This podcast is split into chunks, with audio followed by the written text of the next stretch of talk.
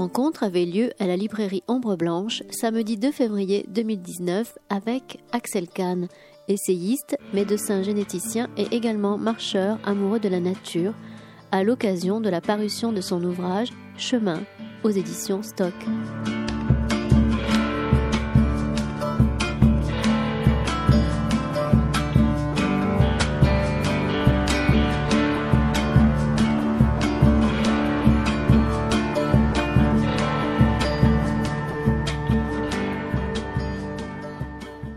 Merci euh, d'avoir euh, bravé la pluie, hein, et puis euh, j'espère que ça s'arrêtera là. Samedi dernier, nous avons été un peu interrompus par par quelques bagarres dans la rue, donc si jamais il y en a, ne vous effrayez pas. On baisse les grilles et puis on attend et on attend que ça passe. Donc surtout pas de crainte. Vous êtes à l'abri ici, il n'y a pas de problème. Et je remercie très vivement Axel Kahn que j'ai appelé en début de semaine pour savoir, mais c'est un marcheur, comme vous le savez, puisque vous êtes aussi venu pour ça, mais il sait aussi rester à sa place. Vous n'allez pas marcher tout le temps. Hein. Là, vous êtes pour deux heures avec nous. Hein. Voilà, donc je vous remercie d'avoir accepté euh, bah, le côté un peu peut-être compliqué, le côté incertain, et d'ailleurs, finalement, c'était, il était certain qu'on allait remplir la salle, et je vous remercie à nouveau d'être venu l'écouter. Je vais remercier également René Duclos, qui, on va dire, euh, connaît certains des dossiers euh, auxquels Axel Ken a eu accès, puisqu'il a il s'est occupé de, tout ce qui est juridique et dans un, dans, l'hôpital de Toulouse.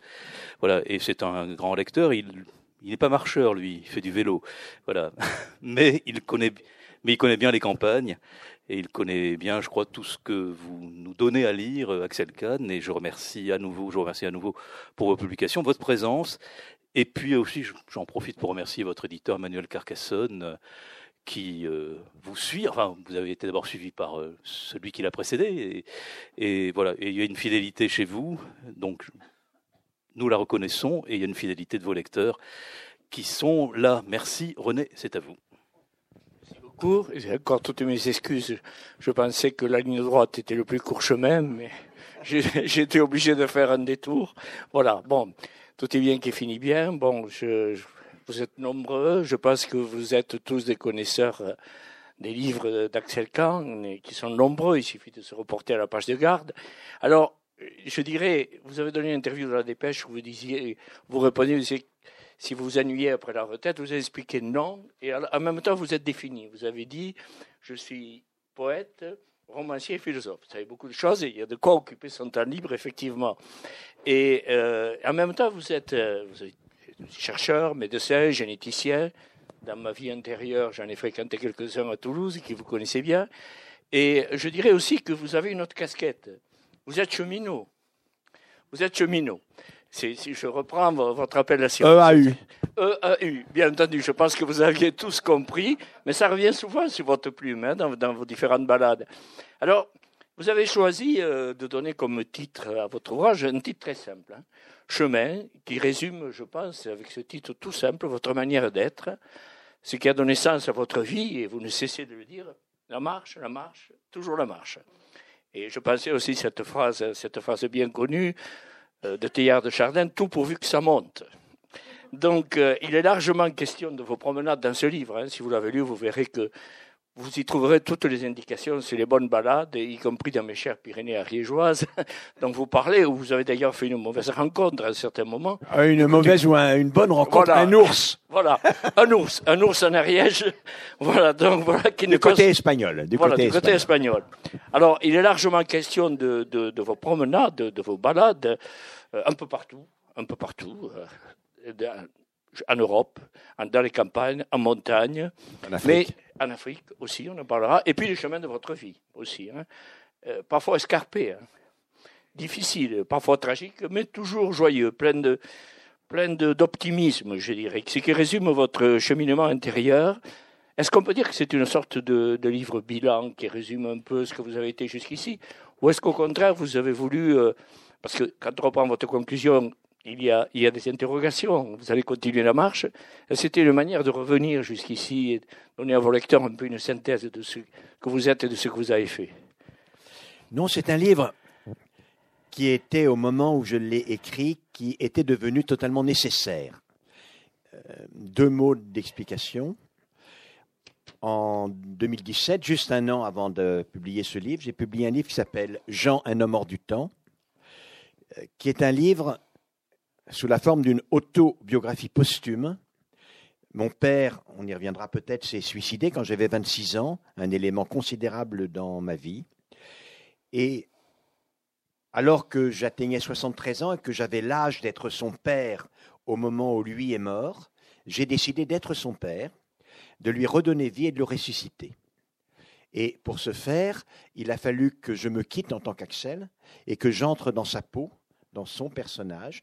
Et durant toute la période où j'ai écrit Jean, un homme hors du temps, qui est écrit à la première personne du singulier, je, mais je, c'est Jean, cet homme, ce grand intellectuel du XXe siècle, engagé, qui naît le 5 mai 1916 euh, et qui meurt donc le 17 avril 1970. Euh, je voulais vraiment faire mon deuil. Je n'avais pas pu le faire quand les gendarmes m'ont demandé de reconnaître sa dépouille brisée sur le rail. Il s'était jeté d'un train. Et là, j'ai pu le tenir par la main jusqu'à ce qu'il se jette in fine du train, parce que l'histoire était tout de même écrite. Et après la fin du livre, j'ai été entre deux sentiments. Tout d'abord, une certaine satisfaction douloureuse de ce que je sois parvenu à le faire revivre, vibrer, espérer, lutter, aimer, regretter, mais aussi de ce que, après qu'il est mort, moi qui suis lui et ne suis plus Axel, je suis néanmoins vivant. Et je ne sais plus qui je suis. Et j'ai une période d'extrême difficulté de vivre, extrême difficulté, vraiment, trois à quatre mois. Et j'ai quelques projets.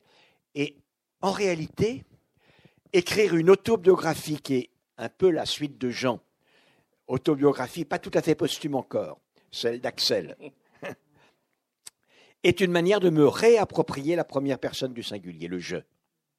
Il fallait absolument, pour me sortir de ce mauvais pas, il y avait un mauvais pas, il fallait que je redevienne Axel, et l'autobiographie en était l'occasion, mais je ne vais pas vous raconter des blagues, je ne suis pas d'une humilité considérable, mais je ne suis pas non plus vaniteux. Et donc, euh, écrire son autobiographie, ça a quelque chose d'un peu vaniteux quand même. Donc, j'ai voulu trouver un parti pris, et ce parti pris, puisque les circonstances ont fait que toute ma vie j'ai marché, toute ma vie je peux la dire, je peux la résumer, c'est le but de cette autobiographie, à travers mon expérience des chemins entre l'âge de 4 ans et l'âge de 73 ans. Et donc c'est une autobiographie, mais uniquement à travers mon expérience des chemins. Voilà un peu quelle est la genèse de ce livre. Ah, très belle réponse, je vous remercie. Euh, c'est clair. Alors, on va commencer par le commencement de votre livre parce que je trouve qu'il est très beau et très émouvant. Alors j'avais envie, j'ai eu envie parce que je suis tombé sous le charme d'un livre d'un auteur qui va venir, euh, Valérie Zenati, qui va parler d'Aaron Appelfeld. Et elle a écrit une très belle, enfin elle a fait parler Aaron Appelfeld qui dit ceci à propos de l'enfance. L'enfance est la source des êtres de toutes les expériences. Un être reçoit le monde dans sa totalité à ce moment, Ensuite, nous construisons une sorte d'édifice intellectuel, mais l'enfance est notre fondement, notre première rencontre avec le monde. Il me semble que ça résume un peu votre, votre petite enfance au Petit Pressigny, dans lequel, effectivement, vous êtes d'emblée au contact du monde rural, de la campagne, et vous recevez quelque chose, il m'a semblé, dont vous n'avez jamais été privé, je crois, vous recevez de l'affection de cette nourrice, de l'entourage, de vos parents. C'est quelque chose qui était un aliment, qui vous a été consubstantiel. Il me semble que cette naissance de, ce passage dans ce petit village dans lequel vous avez plaisir à revenir nous dit beaucoup de choses sur vous et sur vos attachements. Vous avez raison, et pour reprendre l'énoncé euh, de cet auteur, je nais donc dans ce petit village qui est juste euh, au sud de, de la Touraine, à mi-chemin entre Poitiers et Tours, le Petit Pressigny. Et très tôt, j'ai peut-être deux, trois mois, euh, quand mes parents vont à Paris, ils emmènent les deux grands qui sont également dans ce petit village. Jean-François, le journaliste que vous connaissez de nom ou par ses, pour l'avoir vu à la télévision, l'avoir lu. Euh, mon frère Olivier qui est décédé, qui était un grand chimiste. Euh, et moi, on me laisse à la garde euh, d'une euh, nourrice, mais il n'y a, pas de nourrice en fait, parce qu'il n'y a, y a pas d'hommes, ils sont prisonniers ou ailleurs, donc il, faut, faut mieux des hommes évidemment pour être enceinte et pour avoir du lait. Et, donc c'est une nourrice tout à fait sèche et peu importe son âge, c'est une dame de 40-42 ans qui a déjà des grands-enfants, de, des filles de 20-22 ans, qui s'occupe de moi, maman nounou. Et l'enfant, lorsque il est au monde, ne peut l'embrasser réellement, ne peut le prendre à bras le corps qu'à travers l'amour d'un regard. Et euh, un de mes livres qui s'appelle euh, Être humain pleinement, qui met en scène des enfants sauvages, euh, rappelle cela. De ce côté-là, je ne suis pas du tout privé. Cette paysanne extrêmement pauvre, presque illettrée, qui n'écrit qu'avec euh, une faute d'orthographe par euh, mot et qui ne lit strictement jamais, m'offre toute l'humanité dont j'ai besoin pour être édifié quand je suis petit. Tout l'amour dont j'ai besoin. Et mes parents, non, je ne les vois pas. Je les vois très peu, euh, un peu comme des amis de la famille lointains qui viennent deux, trois fois l'an, qui m'apportent des cadeaux, alors je suis content, mais ils ne sont pas de mon monde, ils sont le cercle en dehors de, de cela. Et puis, être au monde, c'est effectivement commencer à le voir dans sa complexité. Et la complexité de ce monde, c'est une petite rivière, l'Aigronne, dans laquelle un jour mon frère qui est en vacances me jettera, parce que quand je suis né, il était jaloux, il disait je veux le thé le fait, je veux le thé le fait, je veux le tuer le frère. Parfait, il essaiera de le faire. Euh, c'est Charlotte, euh, la, euh, la fermière, dont le fils, qui restera célibataire, Raymond, ça se passait dans les campagnes, laboure encore avec des mules et avec des ânes, et je vais l'aider à. Après, avec Charlotte, je vais chercher les œufs. On va chercher notamment les œufs de Cannes. C'est pas à cause de mon nom, mais c'est parce que c'est ceux que je préfère, vraiment de loin. et ce petit village, je suis totalement heureux, absolument heureux. Et le monde, la vie pour moi, est une vie où il y a évidemment des rites. Et par exemple, un rite essentiel, j'ai mis beaucoup de temps à m'en passer, c'est que Chantecler disait déjà la même chose. Il n'est pas possible que le jour commence avant qu'il n'ait été fêté par le coq.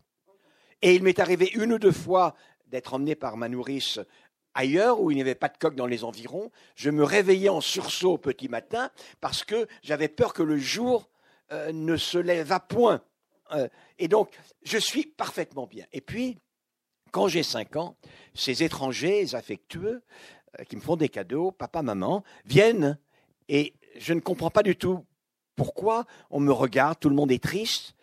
Et quand je me rends compte qu'ils veulent m'arracher au monde, le seul monde qui existe pour moi. À cette femme, la seule femme pour laquelle j'ai vraiment un amour total et qui me le rend. C'est un déchirement épouvantable.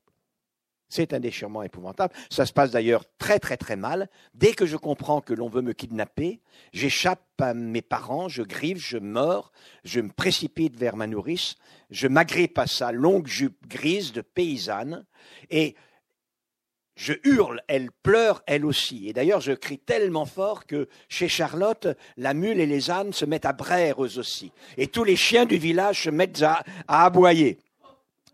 Et donc, c'est une atmosphère terrible. Il faut que ma mère me tire, que mon père décroche mes doigts les uns après les autres de la jupe. Et je mords, je griffe, ça continue comme cela jusqu'à Paris. Euh, et j'ai l'impression que je ne sais pas pourquoi je n'avais pas fauté. Pourquoi Pourtant, on m'a arraché au paradis terrestre. Et la raison, il y a deux raisons, une raison un peu factuelle et une raison profonde quand j'en ai pris conscience. La raison pour laquelle toute ma vie j'ai marché, c'est que toute ma vie, j'ai voulu retrouver le chemin qui mène au paradis terrestre. Et je vais vous dire, je vais vous faire une confidence, j'y suis arrivé. Très souvent, je suis revenu au paradis terrestre sur les chemins Et c'est ce dont je parle. Alors, vous allez être confronté très tôt à la séparation de, vos parents, et on voit que c'est une perturbation pour vous et pour toute votre famille. Il était inévitable, à un certain moment, les enfants se sentent toujours coupables de quelque chose, de cette séparation. Vous-même, vous allez vous sentir coupable, vous allez le ressentir à plusieurs, à plusieurs reprises, vous, vous nous le racontez. Mais ce qui m'a frappé quand même dans votre livre, j'y reviens encore une fois, c'est que vous trouvez dans la consolation quand même à certains moments, d'abord avec votre père, bien entendu, vous consacrez de très belles pages aux promenades familiales, et puis vous avez une capacité à vous réparer, si j'ose dire, vous auto-réparer, qui me paraît extrêmement forte, et il y a beaucoup de discrétion dans vos douleurs, si j'ose dire. On sent bien, vous n'insistez jamais trop là où ça fait mal, mais on sent bien que la nature est une consolation pour vous, une puissante consolation. Les promenades familiales en sont aussi, les promenades avec les amis. J'aimerais que vous nous parliez un peu de ça. Tout d'abord, des promenades familiales, en réalité, j'en ai fait qu'une seule de toute ma vie. Une seule. Euh, mon père, euh, à qui nous devons tous les trois tant, euh, était par ailleurs un homme qui avait une passion pour les femmes. Il considérait que c'était le sacré du monde et il a trompé ma mère immédiatement, continuellement, intensément. Et donc, quand je suis venu à Paris, il était dans des couvents de dominicains, disait-il, euh, à faire des retraites tous les week-ends, donc je voyais peu. je le voyais extrêmement peu, et puis euh, ça ne pouvait pas durer quand même. Ma mère n'était pas dupe. Euh, et donc, quand j'ai eu 10 ans, 5 ans après mon retour à Paris, il est parti définitivement. Et je raconte une seule promenade, et je vais m'y arrêter un peu pour indiquer faire un peu de littérature avec vous. On est dans une librairie, faire un peu de littérature. Il y a deux références littéraires dans ce livre. L'une, c'est Patrick Modiano, je vais y revenir, et l'autre, c'est le Tour de France par deux enfants. Très différent. Patrick Modiano, je suis passionné par les tableaux impressionnistes de tâches mémorielles. Je suis incroyablement touché par cela. Et ce livre se présente comme un tableau impressionniste de taches de couleurs mémorielles. Mais qu'en est-il de ces taches de couleurs mémorielles? Et ça, je vous demande de bien suivre le raisonnement parce que on n'a pas forcément conscience de cela. Je vous ai dit que j'ai fait une seule promenade familiale, une seule fois dans ma vie. Je suis allé avec papa, maman.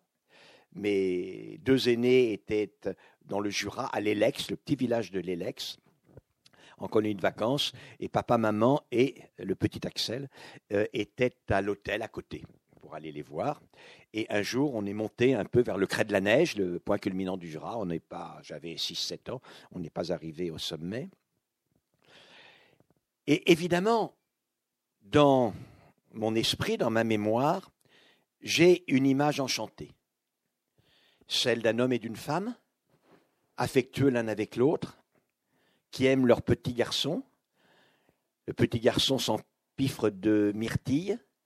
Il aime maman, il aime papa, il cueille des fleurs, il va les porter à maman.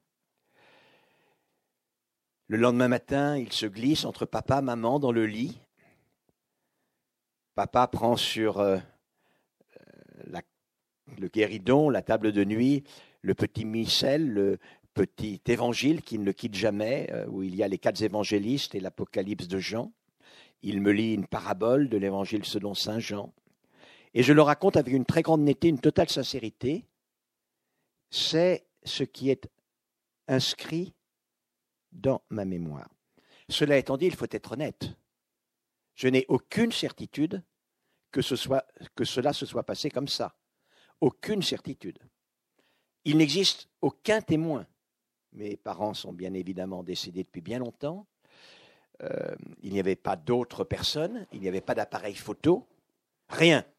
Et j'ai tellement désiré toute ma vie qu'une promenade affectueuse avec des parents aimants et s'aimant entre eux exista qu'il est possible que je l'ai inventé totalement. C'est possible. Croyez à ma sincérité quand je dis que je suis persuadé que ce doit être vrai. Mais je n'en ai évidemment aucune certitude. Je ne peux pas aller au-delà. Mais c'est toujours comme ça. Et quand on peint un tableau avec ses tâches mémorielles, quand Patrick Modiano le fait ou, d'autres, d'un événement qui, qui, est très lointain dans le passé, de telle sorte que, évidemment, les contours s'en soient estompés, en sont un peu ombrés, nuageux. En réalité, il ne reste du passé d'abord que la mémoire et ensuite ce qui est écrit. Et l'écrivain qui fait cela, le peintre impressionniste qui fait cela, en réalité, il repeint et il réécrit le passé. Le seul passé qui existe est celui que j'ai écrit, qu'il corresponde ou non à ce qui s'est passé. Peu importe, à la limite. Et donc, bien évidemment, à travers la succession de ces tâches mémorielles, le propos devient sans doute de plus en plus précis. Il devient, avec mon style, avec mes émotions, avec mon cœur, il devient de euh, plus en plus proche de ce qui s'est passé. Voilà. Mais euh, pour cette expérience. Alors maintenant, pour ce qui est des relations avec les parents, euh, un autre épisode qui est extrêmement marquant, que je me rappelle relativement bien là. Cette fois-ci, j'ai 15 ans, toute la famille, donc euh, je suis avec mon frère Olivier et notre mère. Elle fait une récidive très grave de tuberculose, elle contamine le frère aîné Jean-François, elle me contamine moi, il n'y a qu'Olivier qui en réchappe, et donc on est tous en sanatorium dans des endroits différents. Moi, je suis à Chamonix, et mon père euh, vient me voir. Je suis un garçon très difficile avec papa. D'une part, il m'a kidnappé de cet endroit, de ce paradis terrestre. Il m'a pris à ma nourrice, sa maman nounou que j'aimais tant. Et en plus, il a abandonné ma mère. Et donc, je vais dans l'école qu'il dirige. Et je suis odieux avec lui. Je lui fais des reproches, je suis agressif, je suis extrêmement difficile. Bon, mais que voulez-vous? C'est mon papa, c'est mon père. Il me dit, je vais passer trois jours avec toi à Chamonix. On est en juillet. Et euh, on passe trois jours. Et là, quelque chose de très important se passe. La première journée, je le conduis sur les chemins au bord de l'Arve et un peu en montant, où je me promène comme euh, les pensionnaires de ce préventorium sanatorium sur les pentes du Brévent, les Soldanelles, ceux qui connaissent Chamonix, ça existe toujours. Pas le lieu, mais il y a maintenant euh, un bâti qui s'appelle un lieu dit les Soldanelles. Le lendemain, nous montons au Brévent. Et là, évidemment, euh, dès trois jours, il n'y aura pas un nuage, même pas le petit chapeau sur le Mont Blanc qu'il y a habituellement. Euh, et là, je suis très heureux parce que moi, j'ai lu la trilogie de Frison Roche en regardant à la fenêtre, en face, la chaîne du Mont Blanc. Et je dis à papa, tu vois, là, dans la drue, dans les grandes drues, on devine le couloir. C'est là où Georges, après que le guide a été foudroyé, essaye de sauver le client. Et, je suis très fier de cette science et de montrer cela à papa. Et le lendemain, on monte en face. Les œufs existent déjà à l'aiguille du midi. 3850 mètres, soleil éclatant à 11 heures, la haute montagne dans la neige. On s'écarte un peu de la plateforme d'arrivée. Et là, il se passe quelque chose, peut-être un peu de l'ordre de la rencontre entre Moïse et Yahweh, je ne le sais, mais on se regarde dans les yeux et il n'y a pas que le soleil qui nous illumine, notre regard euh, aussi. Je lui parle de moi, de ce que je crains, de ce que je lui reproche, de ce que j'aimerais, de ce que j'envisage. Il me parle de lui, il me parle de ce qu'il regrette, de ce qu'il aime, il, me parle de moi, il me parle de mes frères. Et là, il se passe une double intronisation, une double institution. Moi, je vois cet homme qui est mon père et, je l'aime profondément. Et lui voit cet adolescent, et cet adolescent qui est son fils, il l'intéresse. Il l'intéresse. Et nous redescendons de l'aiguille du midi totalement, totalement transformés. Voilà euh, ces épisodes. Dernier épisode de ma relation avec mon père. Il est mort depuis longtemps, j'ai eu à reconnaître ce corps.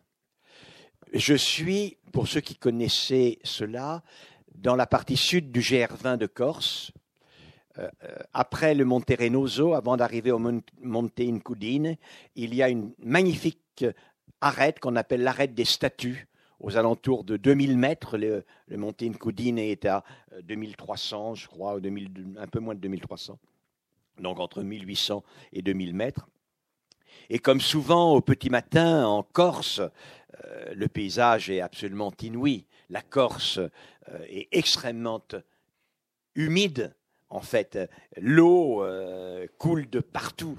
Il y a le matin, ça n'est pas la sécheresse de la Sardaigne, par exemple.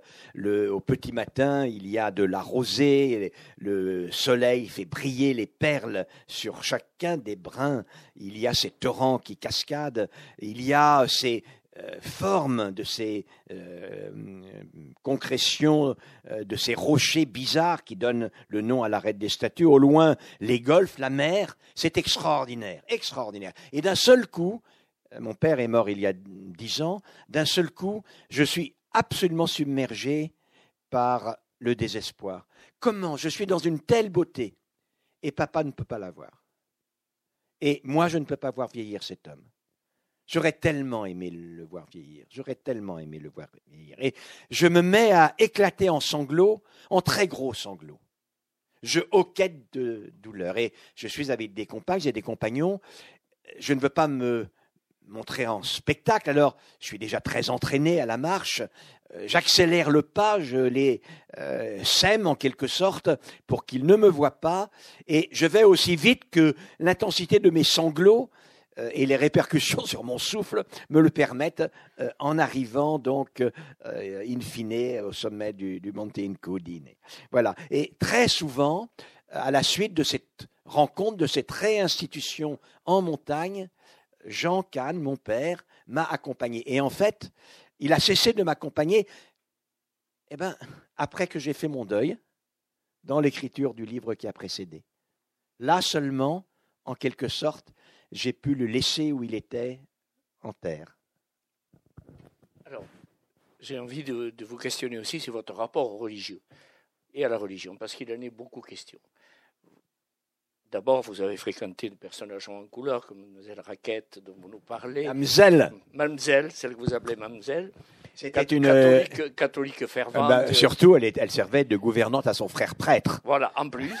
Mais il n'y a pas eu que ça. Euh, vous avez aussi les jésuites aussi. Vous avez été marqué par ce passage. J'étais enfant de cœur, voilà, Louveteau, scout de France, la totale, la totale. dont je peux dire que je le partage avec vous. Je le partage avec vous également. Ça, ça reste, en tout cas.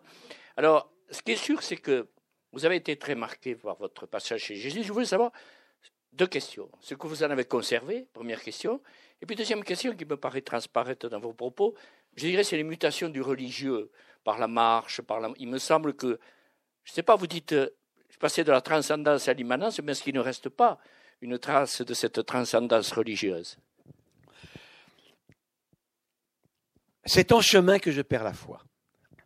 Je suis un an après la rencontre la réinstitution mutuelle d'un père et d'un fils à Chamonix. Euh, ma mère n'est pas encore guérie, donc euh, je suis pensionnaire dans une école de jésuites près de Blois, euh, où je fais une crise mystique. Je suis encore extrêmement chrétien, et puis il y a plusieurs événements. Le jeudi, il n'y a pas école, comme vous savez, et les pensionnaires se promènent le jeudi. Et c'est une procession extrêmement tristounette d'habitude les promenades des pensionnaires les jeudis, c'est épouvantable. épouvantable. Mais là, ça va un peu mieux. Dans la forêt toute proche, je fais une promenade d'une dizaine de kilomètres, 8, 10 kilomètres. Ça va un peu mieux parce que les nivéoles commencent à faner, les jonquilles ont percé, certaines sont ouvertes, la sève est en train d'éclater, elle me gonfle moi aussi, et je ne sais pourquoi, l'idée me vient de refonder aussi et de reconsidérer tous les éléments de l'acte de foi. Je crois en Dieu. Oui, je crois en Dieu, c'est sûr. Euh, je crois en Jésus-Christ, son Fils unique, euh, au Saint-Esprit, aïe aïe aïe, un dans trois, trois dans un. Je trouve ça extrêmement euh, compliqué et intellectuel. Ça me parle assez peu, pour tout dire. la Vierge Marie, euh, j'ai 16 ans, 15-16 ans, mais je sais déjà que c'est pas comme ça que les enfants viennent, et je trouve ça tout de même extrêmement euh, singulier. La résurrection des morts, en y réfléchissant, je considère ça extrêmement injuste. Parce qu'après tout, il y a de très nombreux chrétiens, femmes et hommes de Dieu, qui sont morts brûlés. Et donc qui ne peuvent pas, au jour du jugement dernier, déplacer la pierre tombale pour aller se présenter au jugement des âmes. Et je trouve que c'est extrêmement anormal. Et d'ailleurs, même la résurrection du Fils de Dieu, de Jésus, au troisième jour, ma foi, c'est pas si sûr que ça. Et avant même que j'ai terminé les derniers kilomètres de ma promenade, je m'arrête à un moment donné, stupéfait, et je dis nom de Dieu. Contrairement à ce dont j'étais persuadé, il est impossible de croire à toutes ces choses-là. Et alors, je suis parti croyant profondément, et euh, je termine la promenade d'un agnosticisme total, complet, absolu, qui ne m'a pas quitté. Qui ne m'a pas, qui ne m'a pas quitté du tout. Cela étant dit, je, je remets tout en cause. Il y a dans le christianisme, dans la religion, il y a un humanisme chrétien. Comment n'y aurait-il pas d'humanisme chrétien alors que l'homme est la créature privilégiée de Dieu à son image? Et donc, euh, évidemment, euh, d'une dignité infinie. Je ne peux plus en faire l'hypothèse. Et une partie de ma vie sera utilisée pour refonder en raison les bases d'un humanisme qui ne fait plus l'hypothèse de la transcendance. Et comme mon père, en mourant, euh, avant de mourir, m'écrira cette lettre qui se termine par l'injonction Sois raisonnable et humain, il me conforte dans cette quête. Qu'est-ce que c'est qu'être humain sans faire référence à la transcendance? Cela étant dit, Aujourd'hui, je reste dans cet agnosticisme. Je crois que j'ai refondé philosophiquement les bases d'un humanisme qui ne fait pas appel à la transcendance. Mais la question qui se pose est la question de l'esprit de la spiritualité. Et souvent, les gens qui me voient aussi facilement ému dans la beauté du monde, dans la transcendance et la beauté du monde, dans euh, les matins cristallins, dans le flamboiement d'un aurore, d'un crépuscule de gloire, avant que la nuit ne triomphe euh, in fine. Mais on la vaincra, euh, c'est sûr.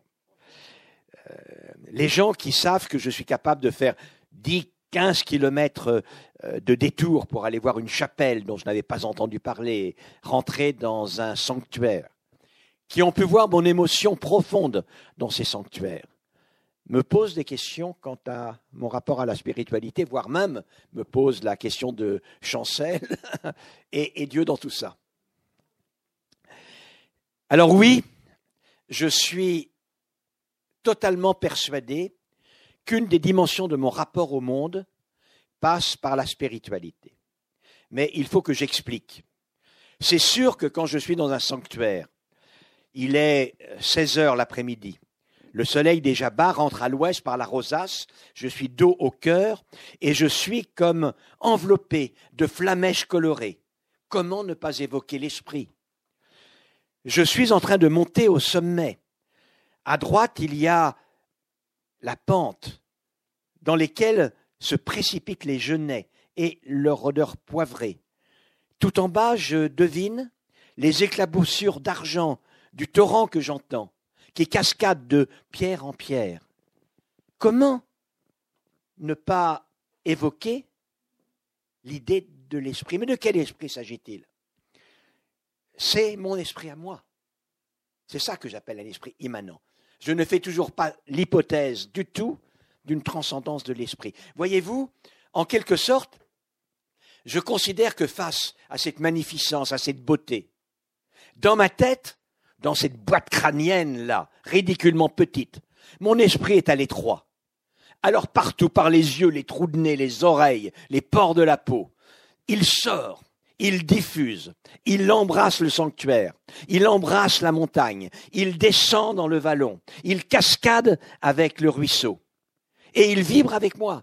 Mais c'est mon esprit. Lorsque nous sommes plusieurs, c'est notre esprit.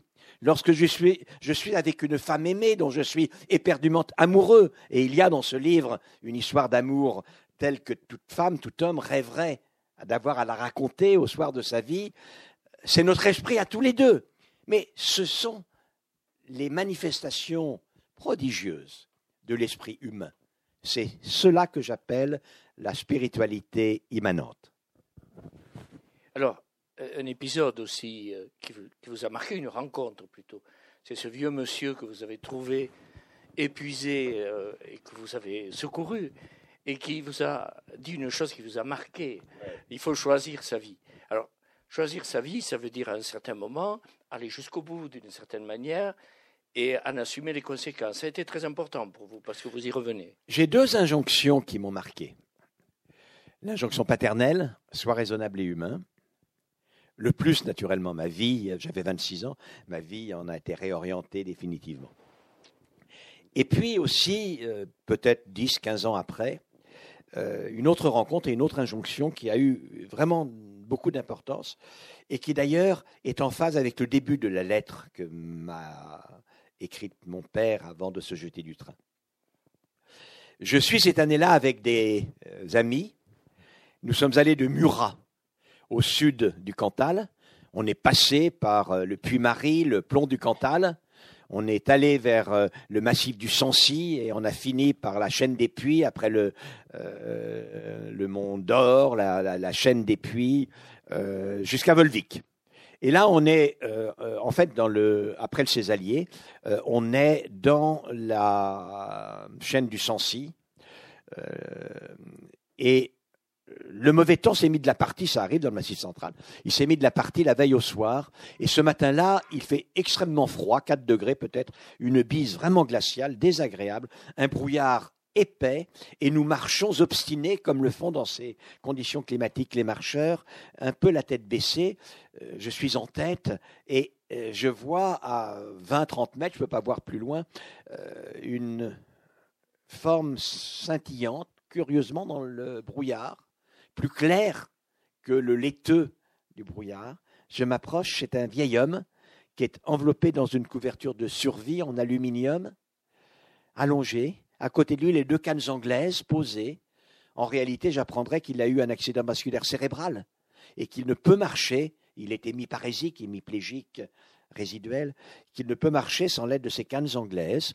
Il a été pris par le mauvais temps la veille au soir et il a dû passer la nuit là. On est à 1500 mètres d'altitude glaciale. Il, est à, il doit être en hypothermie légère, mais il est conscient. Et on fait ce que n'importe quel montagnard randonneur ferait, c'est-à-dire que immédiatement on met les sacs à terre, on fait bouillir de l'eau, on lui fait un café très très sucré, des biscuits qui sont encore là, on déplie euh, plusieurs duvets, on l'enveloppe dans les duvets, voilà et on le réconforte et il est réconforté lorsque je lui pose une question d'une stupidité, d'une grossièreté, d'une impudence dont encore aujourd'hui j'ai honte. Et quoi, monsieur, qu'est-ce qu'un homme dans votre état peut-il bien faire en un tel endroit ce matin-là et par un tel temps? L'homme lève la tête, réprobateur. Il ne me répond pas d'abord. Il cherche les cannes, il s'en saisit. Il s'en aide pour se redresser, se mettre à mon niveau, son visage face au mien à 50 centimètres de moi. Et quoi, monsieur? Et quoi? Vous voudriez peut-être que je sois à l'hospice? À quémander après le pistolet, le bassin? Vous savez, monsieur, vous savez, chacun d'entre nous choisit sa vie. Chacun d'entre nous choisit sa vie. Ça m'a considérablement marqué parce que dans la réalité, vous pouvez faire l'examen vous-même, les choix que l'on fait dans la vie sont souvent des choix très limités. Euh, on choisit le métier pour lequel on est fait, ou alors un métier pour lequel euh, on a été orienté par ses parents, ou on ne choisit pas parmi la totalité des métiers du monde. Il est rare qu'on ait toutes les capacités, qu'on puisse faire n'importe quoi on peut être sincèrement amoureux, sincèrement amoureux, aimer son compagnon, aimer sa compagne. Cela étant dit, comme on ne connaît pas les femmes et les hommes du monde entier, on prend ce qu'on a sous la main, il faut, il faut bien reconnaître. Ben oui, quoi, il faut, le dire. Comment voulez-vous faire autrement? Et toute la vie, en réalité, c'est pareil. Euh, et cet homme-là, il avait raison. Ce qu'il me disait, c'est évidemment que je sais les risques que je prends. Mais moi, j'ai tout considéré. Et voyez-vous, monsieur, moi je choisis ma vie. Êtes-vous capable de faire de même?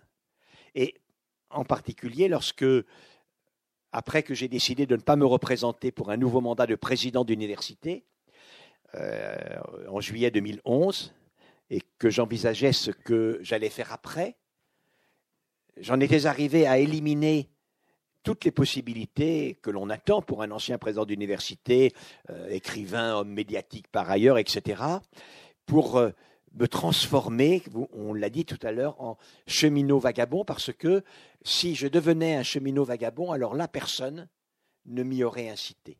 Et c'était un des rares cas dans toute ma vie où je choisissais ma vie. Donc, deux injonctions Sois raisonnable et humain, choisis ta vie. Et je disais qu'il y avait un rapport avec la lettre de mon père, en effet. Mon père commence sa lettre. Cher Axel, tu es sans doute le plus capable de faire durement les choses nécessaires. Et je dirais volontiers que parfois, choisir sa vie, c'est compliqué, c'est difficile. Même se mettre en chemin, prendre une décision. Mais alors, quand on l'a décidé, avec raison et avec humanité, alors il faut être capable de le faire durement s'il n'y a pas d'autre manière de le faire. Voilà ce qu'est la sagesse combinée de ces deux injonctions de mon père et du vieil homme du Sancy. Alors, il ne fait aucun doute quand on lit votre livre que vous avez choisi. Et j'aimerais vous interroger sur votre rapport aux politiques, parce que ça me paraît très très important. Vous y venez assez rapidement. D'abord, par votre expérience de médecin coopérant en Centrafrique, je ne sais pas pourquoi j'ai repensé à la phrase de René Dumont, l'Afrique noire est mal partie.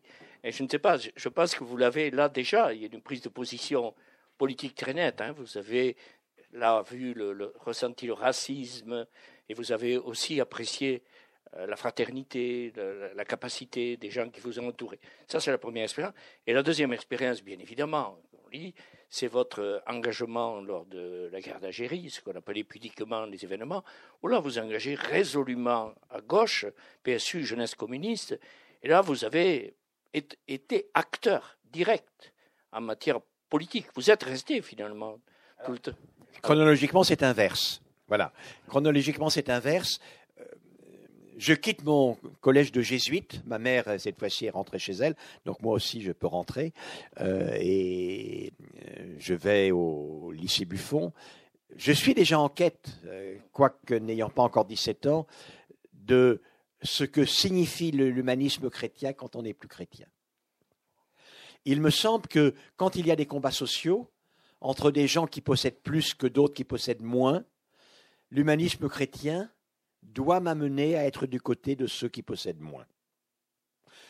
Il me semble que quand il y a des peuples qui ont colonisé et qui canonnent des peuples ceux qu'ils ont colonisés, alors il faut être du côté des peuples canonnés et non pas des peuples canonneurs.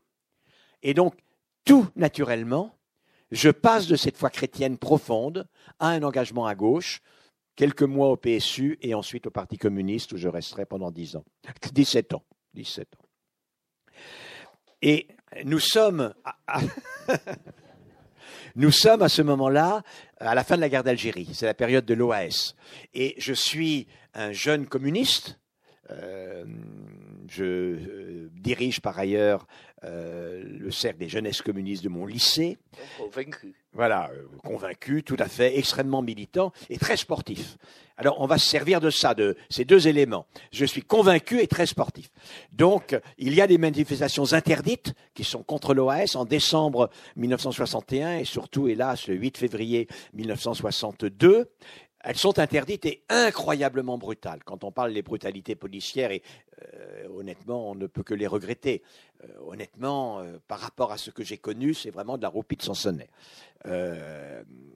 et donc, on envoie les jeunes communistes, moi à pied, en courant, pour repérer les concentrations de policiers pour donner les mots d'ordre avec les Tokiwoki, il n'y a pas encore les iPhones, mais on a déjà des Tokiwoki, pour donner au dernier moment les mots d'ordre de réunion, de telle sorte que, avant d'être chargé par la police qui charge systématiquement avec les grands bidules, ces, ces grandes matraques en bois absolument pas atténuées, sans caoutchouc, euh, on ait pu manifester un tout petit peu. Et euh, je fais comme ça la manifestation de décembre 61. Il y a 600 blessés pratiquement. Celle du 8 février 1962, il y a 9 morts. Euh, je vois la police qui a fait tomber euh, les manifestants. C'est la police parisienne, hein, ce ne sont pas les CRS, ce ne sont pas les gendarmes mobiles, c'est la police parisienne qui est très noyautée par l'OS, qui ont fait tomber les manifestants dans l'escalier qui mène à la station Charonne et qui jette sur l'amoncellement de corps les grilles des arbres et qui se met à les piler comme du raisin dans la cuve et comme le jus du raisin, le, le sang gicle. J'ai vu cela. Voilà. Je suis là et euh, j'ai fait une expérience également. C'est que face à ces charges d'une incroyable violence, euh, ces policiers parisiens sont mus par la haine. Ils sont profondément d'extrême droite et euh, ils haïssent profondément ceux qui sont face à eux. Ils ne font pas que maintenir l'ordre, après tout. Il faut bien qu'il y ait des gens qui maintiennent l'ordre. Mais je me rends compte entre la première et la deuxième manifestation que face à des policiers qui chargent méchamment comme ça, la meilleure manière de se garder, c'est de leur faire face, c'est de résister. Parce que quand on fuit, il y a toujours des gens qui courent moins vite que vous. Et donc, euh, vous êtes gêné et vous risquez d'être attrapé et d'attraper un gros coup de, cette, de ce bidule qui font tournoyer comme ça. Et c'est absolument, absolument terrible. Donc, une expérience. Euh, ensuite, des années après, en effet, euh, je vais, euh, je choisis pour mon service national actif d'être médecin-chef d'une préfecture en République centrafricaine et je vous demande de considérer, quand vous lirez, si vous lisez ce chapitre où je raconte cela, considérez quelque chose d'extrêmement touchant.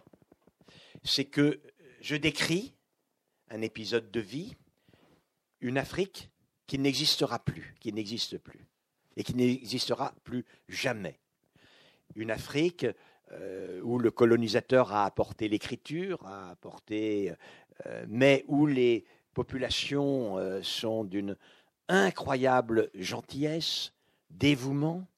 Une région de diamants, c'est là où Bokassa emmène son ami Giscard d'Estaing chasser et lui donne quelques diamants.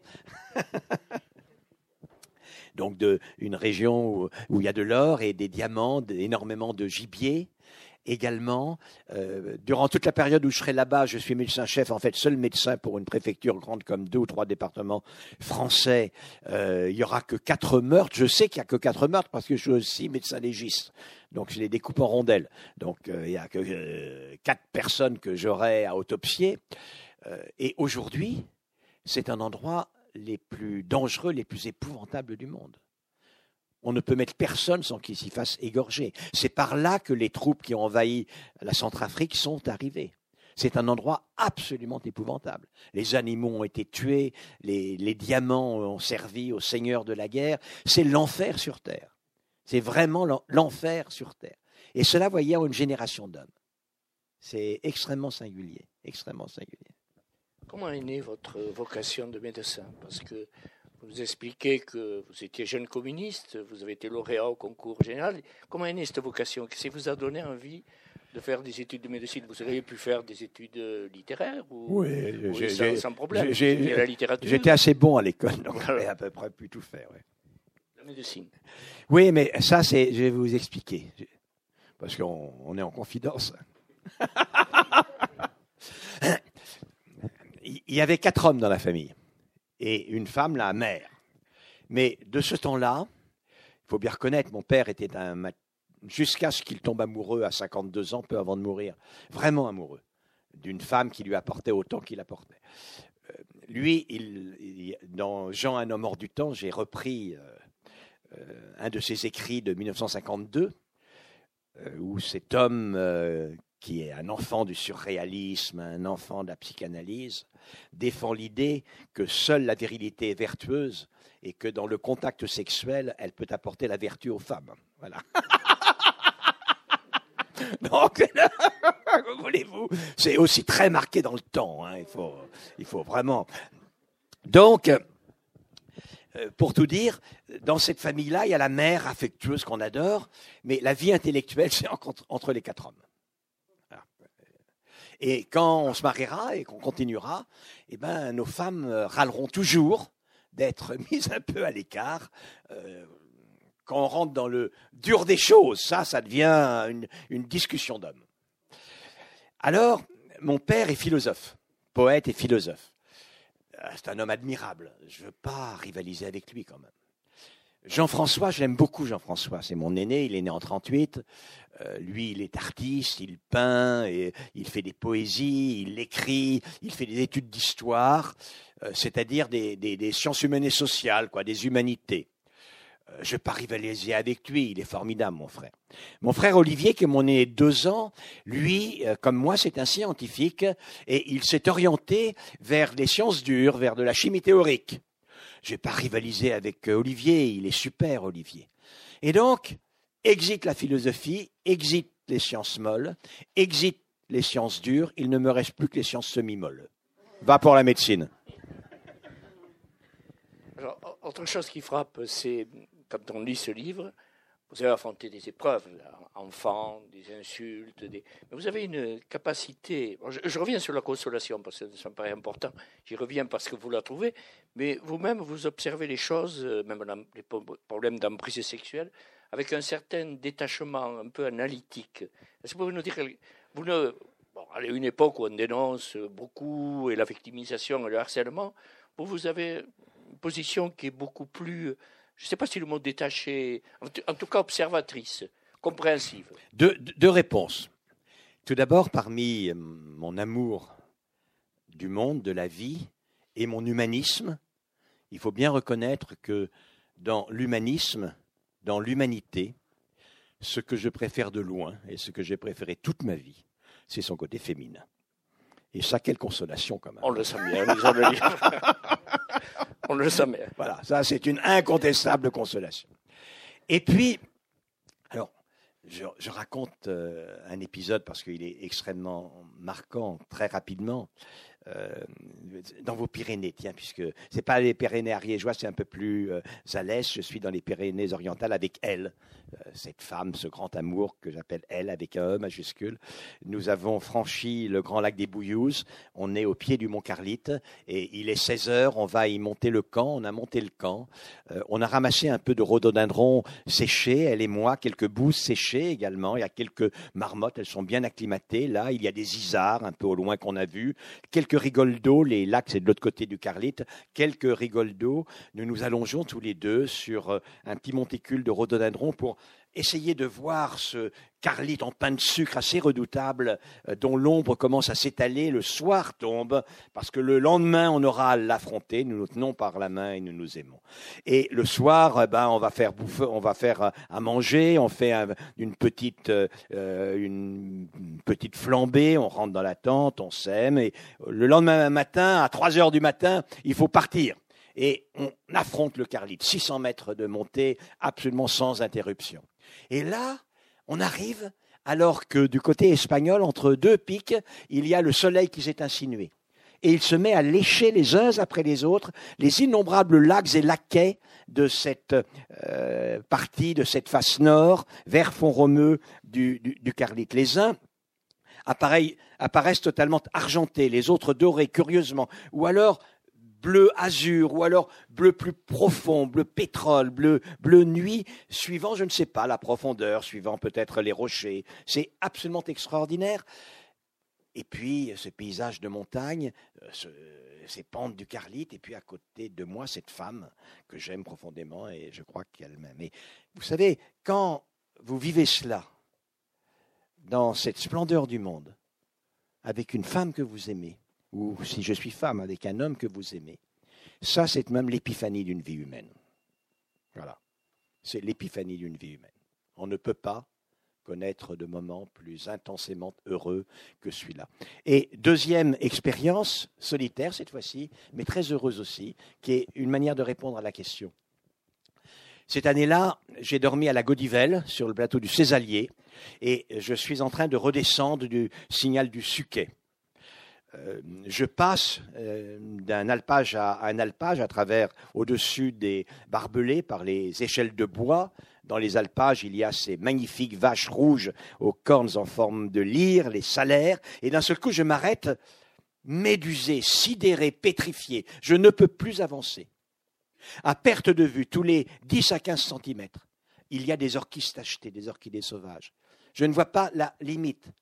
Il y a parmi les orchidées sauvages les débutantes, toutes jeunes, avec leurs poings encore fermés, striés de rose. Et puis, les belles demoiselles, un peu plus tard, ont ouvert leurs mains, tachetées de violet, de pourpre, comme en cocarde. C'est Shiva qui agite dans une danse du voile ses mains pour me séduire. Et elles n'ont aucune difficulté. Je suis séduit. À ce moment-là, l'épreuve du sublime, je me dis que c'est la réponse à votre question. Tant qu'existera des spectacles comme celui-là, tant que pousseront dans de tels lieux des fleurs comme celle-là, tant qu'on pourra en éprouver une joie comme celle-là, alors le malheur absolu ne pourra pas exister sur Terre. Alors le malheur absolu ne pourra pas exister sur Terre. Ce qui est admirable dans votre livre, c'est que vous nous racontez par le détail beaucoup de, vos courses.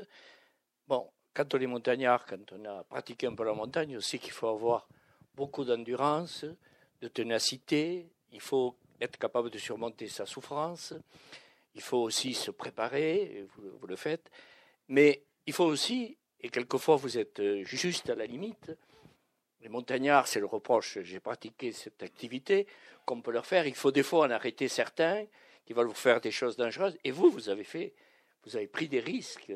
Euh, alors, pourquoi vous les avez pris ces risques? Par euh, pour surmonter, euh, c'est fort comme la mort, c'est pour surmonter, c'est quoi? Parce que vous racontez après une hémorragie digestive qui n'était pas rien, une course qui aurait pu tourner mal. Et sans doute y a-t-il dû avoir d'autres aventures. On passe à côté plusieurs fois de la mort, de la chute en tout cas.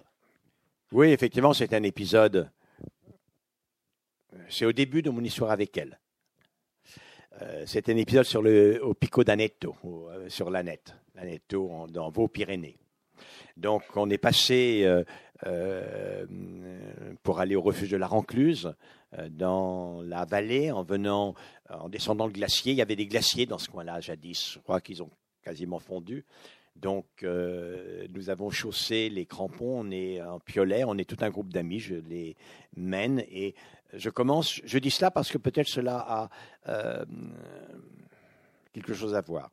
Euh, je les mène à un moment donné, je me trompe de chemin, et je les mène à un endroit incroyable. On n'est pas encordé, incroyablement dangereux. On est sur le glacier pentu, et on est. Je suis moi, je le vois, ils voient pas, ils sont derrière, au-dessus des séracs, 300 mètres à pic. La moindre glissade, c'est la mort totalement certaine. Évidemment, je suis profondément ému, je ne veux pas montrer mon émotion, je me tourne et je leur dis de manière désinvolte, bon, ben, écoutez, ça sera un peu plus facile en passant plus haut. Et je fais remonter tout le monde, mais j'en suis profondément remué.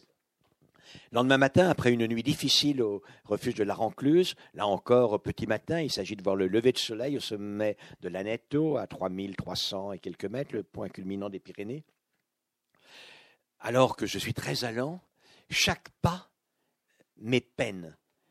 Je traîne lamentablement. Je suis absolument essoufflé. Les autres, c'est la première fois que ça m'arrive, sont obligés de m'attendre, si bien qu'il est 7 heures passées, le soleil est élevé depuis très très très longtemps quand on arrive au sommet. Je ne sais pas du tout ce qui m'arrive. Pas du tout. Et en descendant, je sais ce qui m'arrive. Euh, j'extériorise une hémorragie digestive extrêmement abondante. Et là, tant bien que mal, on revient au refuge de la Rancluse. Et là, évidemment, normalement, il faudrait appeler un hélicoptère. Lorsque j'ai constaté cette hémorragie, c'est une récidive en réalité. Elle, qui est là, qui sait cela, a dans son sac le médicament, s'il y a des médecins ici, la Zantac, ce n'était pas encore les inhibiteurs de la pompe à protons, c'était les anti-récepteurs de l'histamine que l'on utilisait, ça marchait pas mal, euh, qui était le traitement des, des, ulcères et elle peut le sortir de son sac et m'en donner immédiatement. Il n'empêche que ça n'est pas euh, miraculeux comme ça. Donc normalement, il faudrait appeler un hélicoptère pour me rapatrier en France. Euh, et je ne peux m'y résoudre et je décide de rentrer en France. Alors il faut redescendre dans la vallée et puis remonter de l'autre côté euh, pour passer par Hospice de France et puis descendre sur Luchon. Il faut encore 700 mètres de montée depuis la vallée jusqu'au Gour, jusqu'au au col qui permet d'aller vers Hospice de France. Et c'est évidemment totalement épouvantable. Totalement épouvantable. Je m'arrête, je fais deux pas, je m'arrête, et elle est à côté de moi, elle me regarde inquiète, elle ne dit rien. Et in fine, j'arrive au col. Je peux bénéficier quand même de la vue des gours. Les lacs là-bas s'appellent des gours. Les différents gours que l'on voit. Et puis ensuite, bon, la descente vers Luchon est longue, mais euh, est évidemment moins difficile. Alors pourquoi ça? Non, je ne suis pas un trompe-la-mort, euh, mais je suis d'un absolu fatalisme. Je suis d'un absolu fatalisme et je ne crains pas la mort. Je ne la cherche pas. Je ne suis pas imprudent, mais bon, c'est comme ça. Advienne réellement que pourra. Et puis, euh, il faut faire durement les choses nécessaires. Eh bien, si j'ai décidé de le faire, cela veut dire que c'est nécessaire et je dois être capable de le faire durement. Et puis troisièmement, si je prenais l'hélicoptère, cela en serait fini de ce cheminement amoureux et enchanté avec elle. Et je ne veux pas que cela en soit fini. Voilà. Alors, avant de donner la parole à la salle, je vais anticiper une question qui n'aurait pas manqué de vous être posée vu l'actualité. C'est les enseignements que vous avez tirés de vos deux grands périples. Vous y consacrez des pages d'ailleurs très intéressantes. Moi, j'ai retenu trois choses. La France est un pays de contraste on s'en doutait. La France n'est pas une. Effectivement, les réactions peuvent être diverses.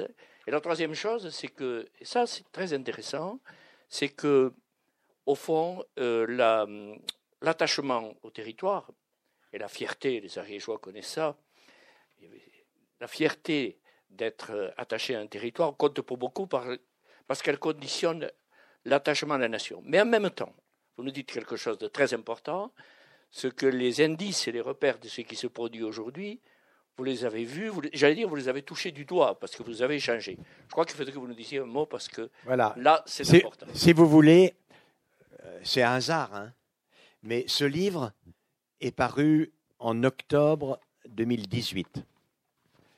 Le 5, le 4 ou le 5 novembre 2018, moins d'un mois après que le livre est paru, euh, la manifestation du 17 novembre 2018 est convoquée, première manifestation des Gilets jaunes.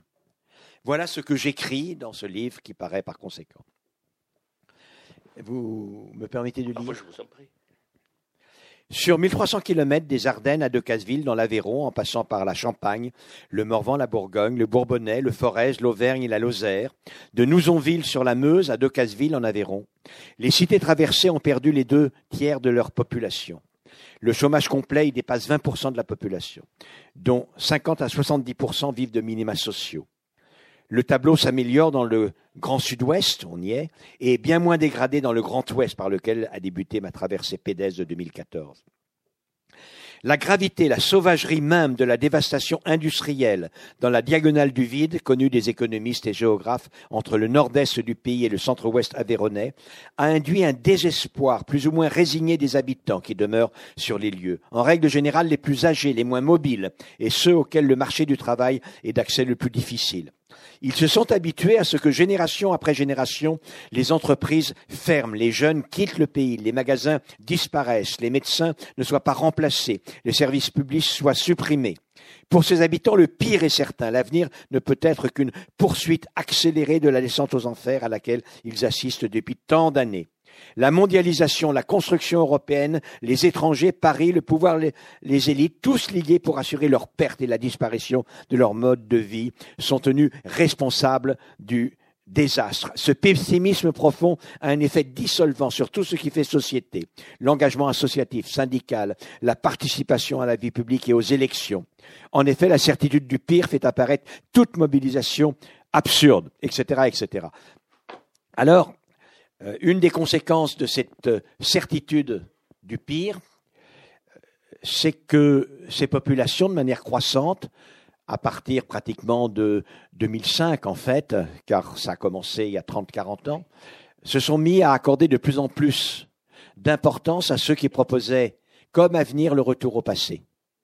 Et c'est ce qui explique avant tout beaucoup plus que l'immigration ou autres sujets comme cela, ce qui explique euh, le fait que le vote à l'extrême droite a progressivement augmenté jusqu'à, dans ces territoires, devenir supérieur à 50% des votes pour Madame Le Pen euh, en 2017.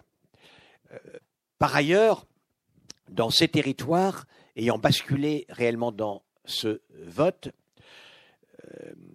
la certitude du pire les a amenés à se replier les uns et les autres dans cette situation où c'est un désir de survie euh, qui, l'emporte, de désespoir.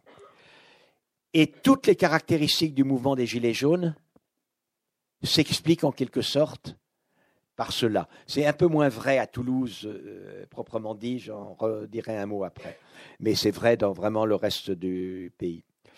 Euh, tout d'abord, effectivement, une des caractéristiques de ce mouvement qui est divers, c'est que depuis les années 30, il n'y a jamais eu de grand mouvement social, avec de grands désespoirs, qui soit, pour une partie aussi notable, enraciné dans l'extrême droite que celui-là. C'est la première fois. On a l'habitude des grands mouvements sociaux où les syndicats se mettent en marche. Et donc, évidemment, ça lui donne une coloration, une connotation qui ne peut qu'être singulière. Quand je dis engagement dans l'extrême droite, il n'empêche que ce sont des gens extrêmement malheureux. C'est bien pour ça, d'ailleurs, qu'ils sont mis à voter à l'extrême droite. Il faut bien comprendre. Il n'y a pas là, de ma part, d'agression. Il y a là, de ma part, une observation. Deuxièmement, euh, évidemment, euh, ce repli général, contrairement aux troupes syndicales ou autres, explique qu'ils aient beaucoup de difficultés à avoir des leaders communs, un leader commun, des plateformes aux communes. C'était véritablement chacun dans son coin, cette espèce de politique de survie. Troisième caractéristique, quand dans ce mouvement, ils n'avaient pas l'habitude, dans ce mouvement euh, autour des ronds-points, ils ont vu ce qu'était la chaleur de la mobilisation, du partage. Il s'est passé un phénomène de socialisation des ronds-points que tout le monde a noté, qui était extraordinairement étonnant.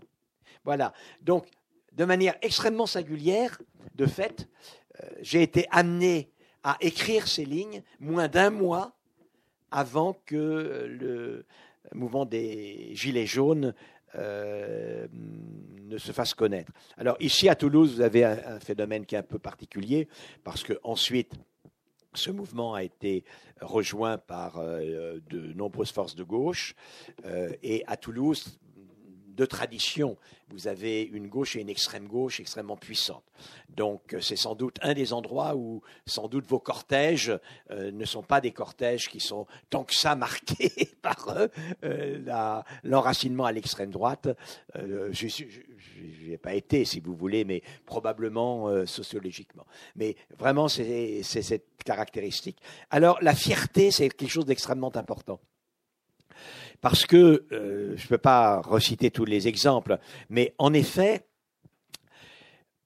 quand on regarde des territoires, prenons euh, près d'ici, euh, le Pays basque ou même le, le, Béarn, des territoires qui vont moins mal qu'ailleurs.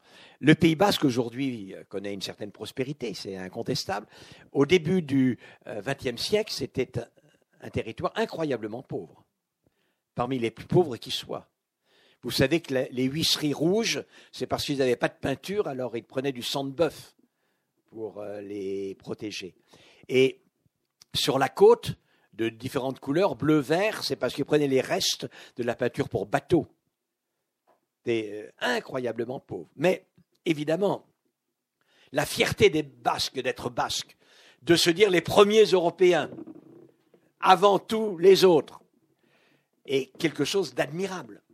Jamais je n'étais, euh, quand j'étais dans le Pays basque, dans mes traversées du pays, jamais je n'étais longtemps à discuter avec un basque sans qu'il se mette immédiatement à me vanter la gloire et l'illustration du peuple basque. Combien il était presque notre père à tous, supérieur à tout le monde. C'est extraordinaire on voit la même chose un peu en Bretagne, on voit la même chose pour d'autres raisons dans différentes régions. Et cette fierté d'appartenir à un territoire a un effet positif sur le ressort face à l'adversité économique, pour une raison simple, c'est que face à l'adversité économique, chacun se démerde pour essayer de s'en tirer. Mais quand en plus il y a la volonté commune de se mettre ensemble pour non seulement se défendre soi-même, mais aussi défendre le territoire, eh bien là, il y a un surcroît, un supplément d'énergie possible. Et souvent, vous voyez des territoires qui sont très comparables. Ils ne sont pas. Le Pays-Bas, c'est touristique, très bien, mais euh, un, exemple extraordinaire, c'est euh, dans le Grand Ouest, les Mauges, euh, la, la région du sud du Maine-et-Loire, au sud de la Loire, là où a commencé la révolte royaliste vendéenne, la, la, Vendée militaire de 1793, autour de Cholet, le Choletais. C'est une des régions où le chômage est le plus bas de toute la France. Euh, dans presque toutes les communes, il y a une usine encore. Euh, les anciennes activités ont fait faillite, on les a repris. Il y a une agriculture intensive. Il doit y avoir 8,59% de chômeurs. Jadis, il y en avait 5-6%. C'était quasiment le, le plein emploi. Or, dans ce pays, il n'y a rien. Il n'y a aucune ressource naturelle. Ils ont essayé plusieurs filières, ils sont toujours cassés réellement la figure. Il n'y a pas euh, d'antécédents euh, d'une filière industrielle comme l'aéronautique à Toulouse sur lesquels euh, on peut réellement s'appuyer. Et ils sont d'un dynamisme tout à fait extraordinaire.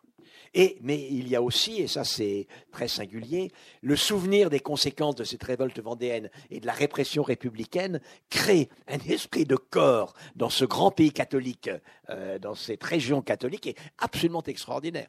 Et on ne peut pas comprendre que euh, du côté des Ardennes ou des territoires dévastés de la Marne ou de la Haute-Marne, on se retrouve avec des chômages à 24% et à 8,5% dans le Choletais.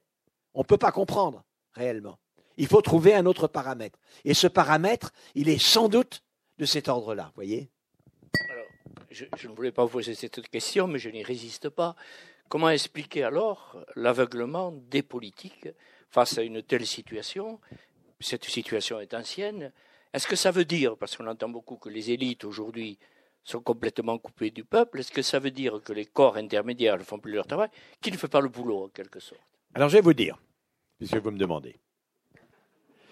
Il y a un aspect idéologique et un aspect, on va dire, d'opportunité, de confort politique.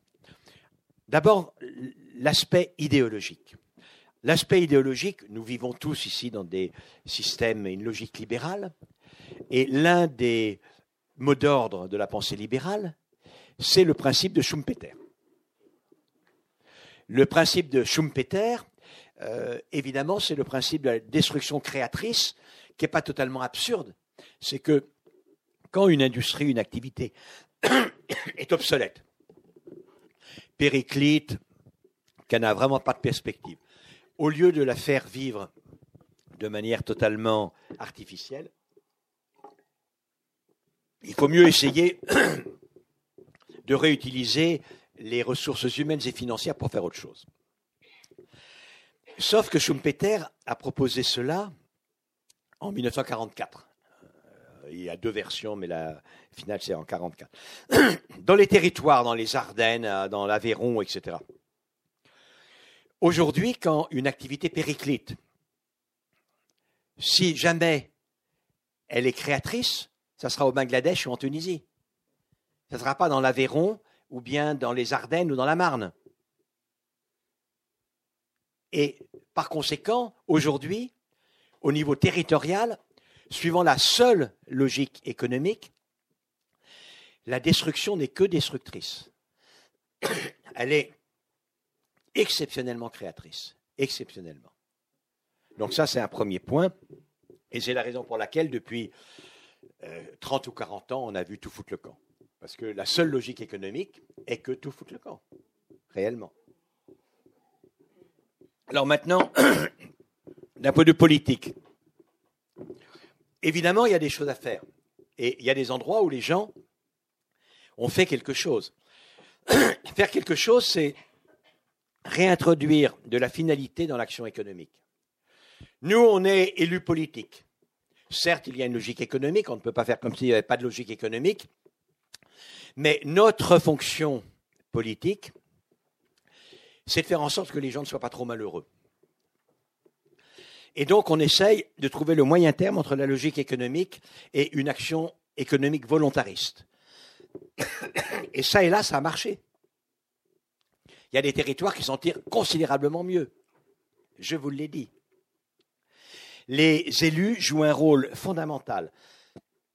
Et une des raisons pour lesquelles ils ne l'ont pas fait, c'est que autant depuis des années on s'intéresse aux politiques de la ville parce que les banlieues elles explosent. Autant ces territoires oubliés de la République, qui avaient fait sécession d'un discours gestionnaire habituel, jusqu'à ce que, il faut bien reconnaître, Emmanuel Macron et le gouvernement, avec beaucoup de maladresse, allument la mèche, ne mouftaient pas. La seule manifestation de leur désespoir était de voter de manière croissante pour l'extrême droite. Mais à part ça, ils ne mouftaient pas. Or, le vote pour l'extrême droite, on pouvait politiquement s'en servir à la limite.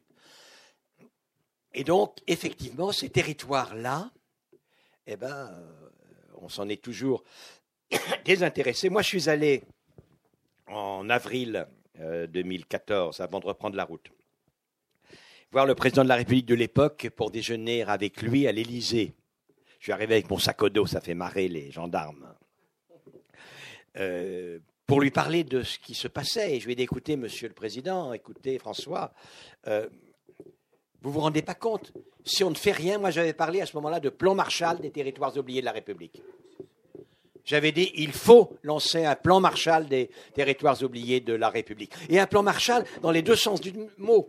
Parce que pourquoi il y a eu le plan Marshall? D'abord pour évidemment permettre euh, à l'économie de repartir, mais aussi pour éviter que les Européens ne tombent du côté des communistes. Ben moi je dis franchement, c'est pareil. Pour éviter que les gens en sécession ne tombent de manière croissante du côté de l'extrême droite et pour les aider parce qu'ils sont effectivement dans la difficulté.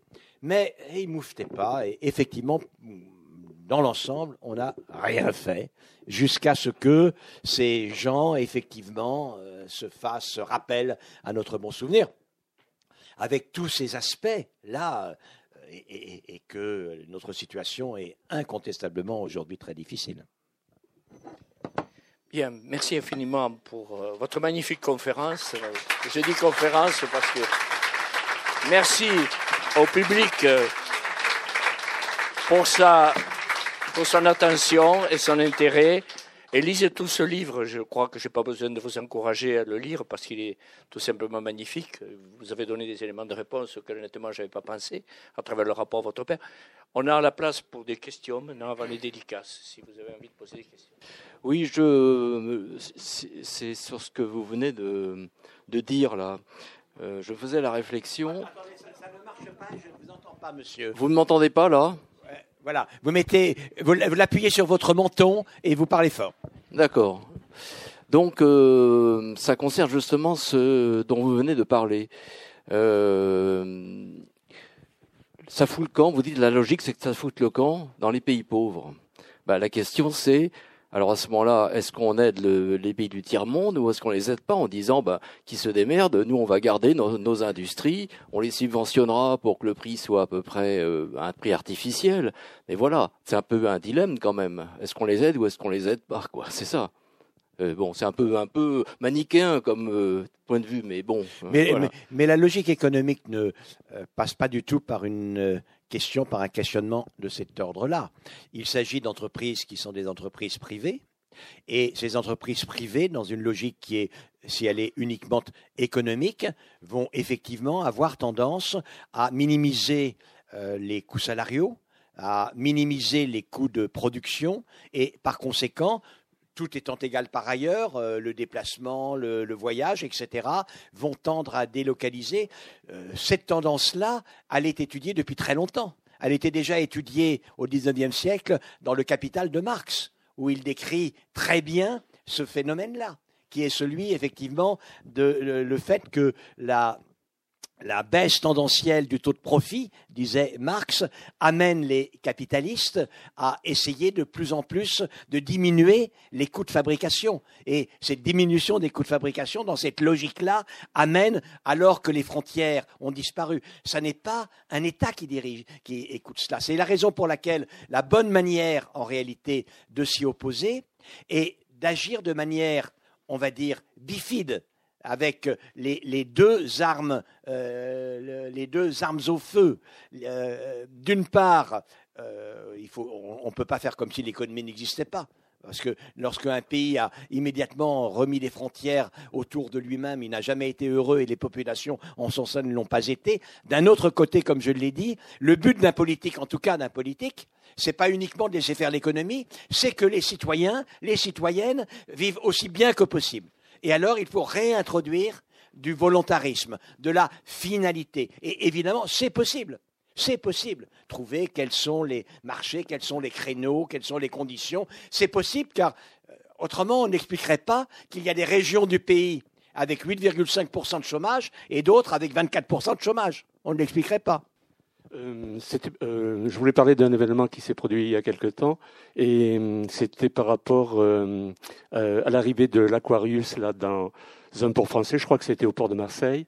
Et il s'est trouvé que ce navire-là euh, était immobilisé parce que le pavillon dont il dépendait, euh, pavillon je ne sais plus de quel pays, euh, Panama je crois, c'est ça, lui avait été retiré. Donc ce navire ne pouvait plus naviguer.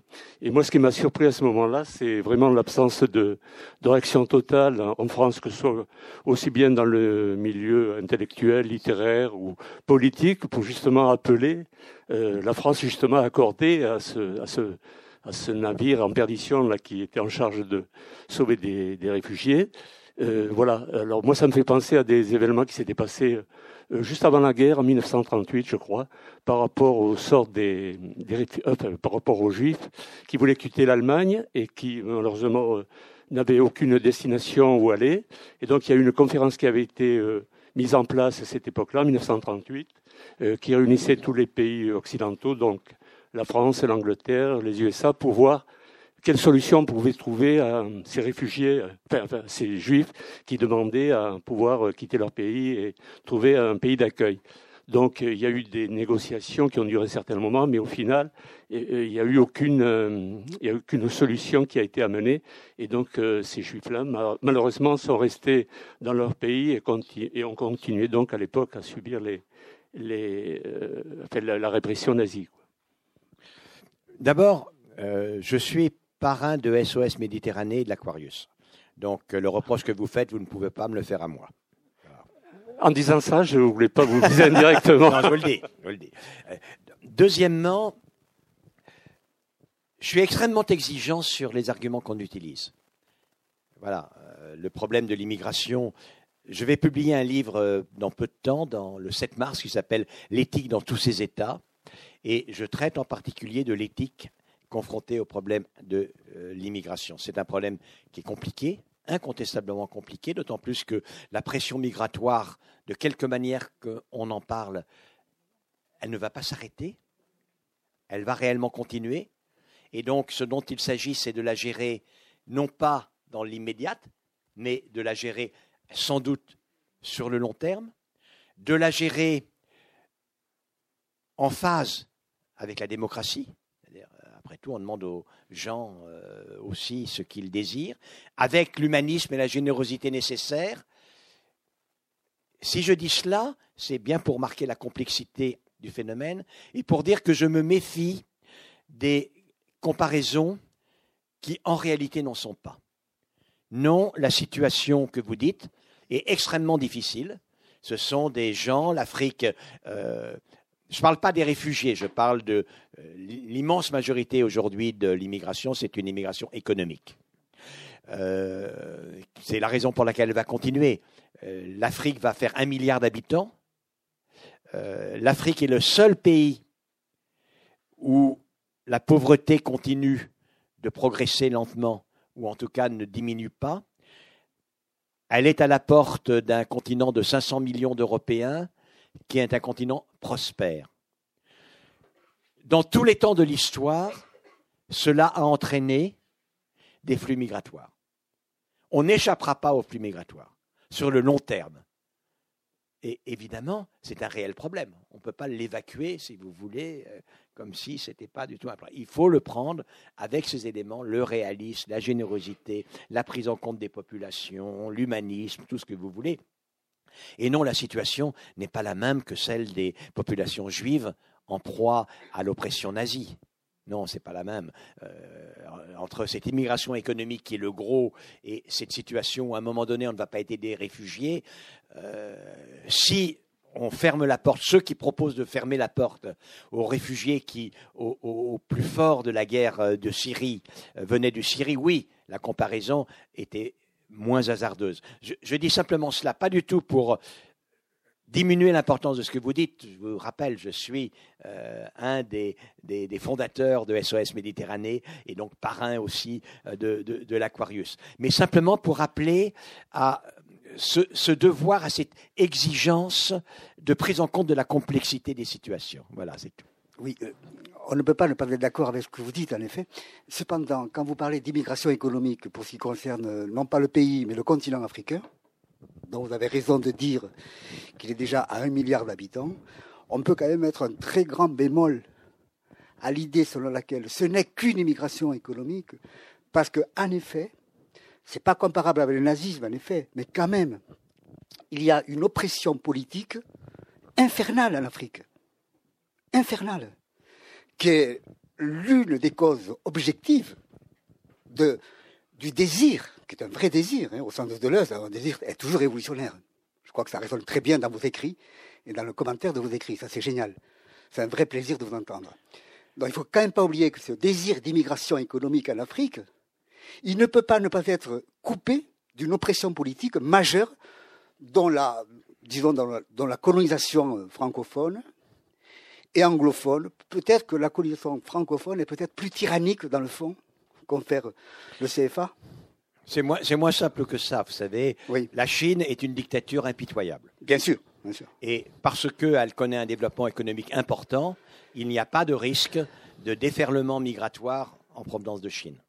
La raison majeure pour laquelle, vous avez raison naturellement, je veux dire qu'il y a peu de démocratie parfaite en Afrique, mais il y a tellement d'endroits du monde où il n'y a peu de démocratie parfaite. La raison majeure pour laquelle le flux migratoire euh, persistera, les régimes économiques y jouent un rôle, mais c'est la situation économique. Alors, euh, votre critique aurait été mieux enracinée, me semble-t-il, c'est pas un reproche que je vous fais, nous discutons très amicalement, Oui, bien sûr, bien sûr.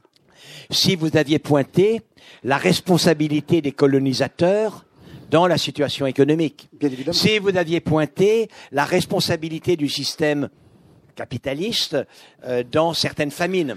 Moi, j'étais en République centrafricaine et je me rappelle euh, d'un épisode qui a laissé présager ce que seraient les grandes manifestations, les grandes famines euh, des années 2000. Euh, je me rappelle, euh, dans l'endroit où j'étais, en- en- à Bria, euh, dans la préfecture de Haute-Coteau, il y avait tout de même une bonne saison des pluies. Euh, on pouvait faire deux ou trois récoltes par an.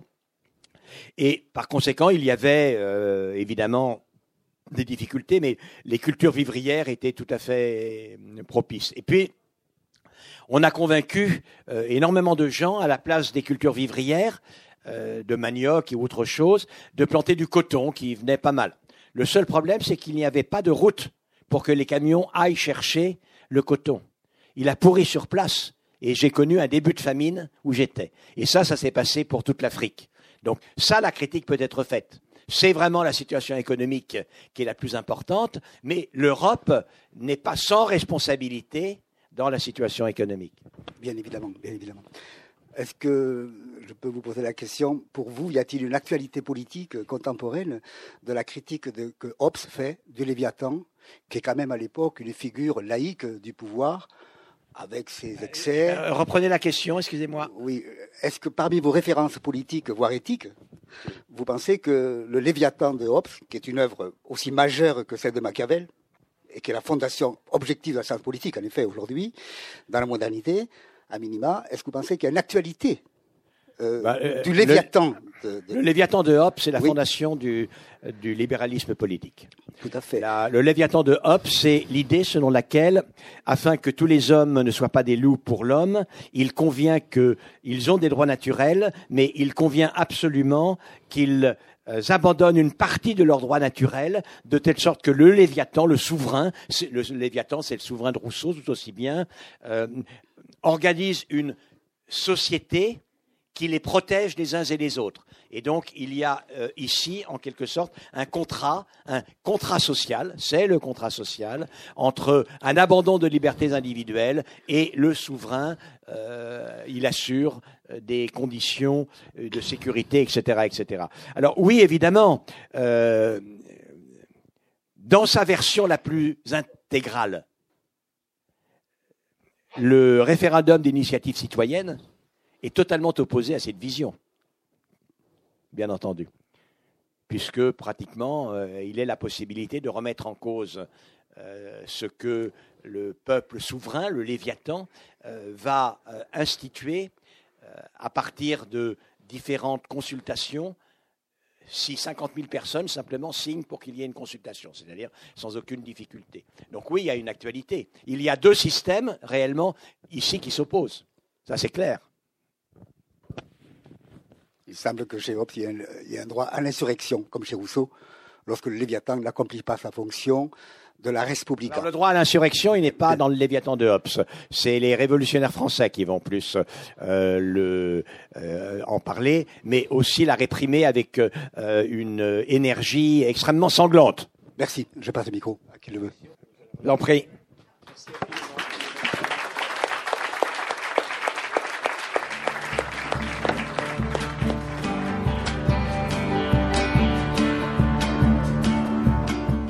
L'ouvrage d'Axel Kahn est publié aux éditions Stock.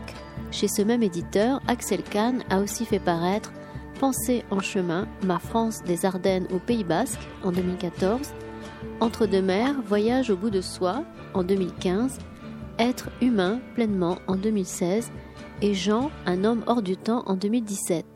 Vous venez d'écouter une rencontre enregistrée samedi 2 février à la librairie Ombre Blanche.